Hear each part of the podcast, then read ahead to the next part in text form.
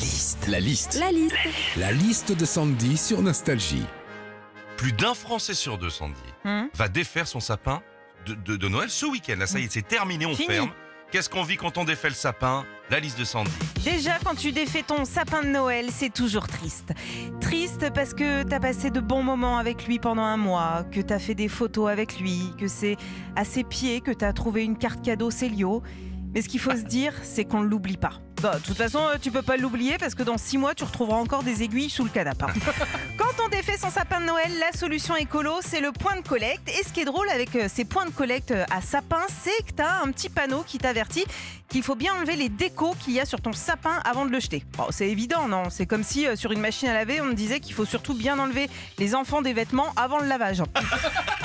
Quand tu Noël aussi, c'est vraiment là que tu te dis que les fêtes, les cadeaux, le foie gras et la magie de Noël, tout ça, c'est fini.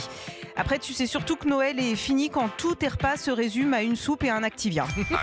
Enfin, quand tu défais ton sapin de Noël, t'enlèves les boules, les guirlandes, tu l'enveloppes dans son sac à sapin et tu t'en débarrasses. Alors, on le disait tout à l'heure, c'est triste parce qu'il a été omniprésent chez toi pendant un mois. Mais la bonne nouvelle, c'est que d'un coup, t'as l'impression que ton appart fait 200 mètres carrés. Retrouvez Philippe et Sandy, 6h, 9h sur Nostalgie. Nostalgie.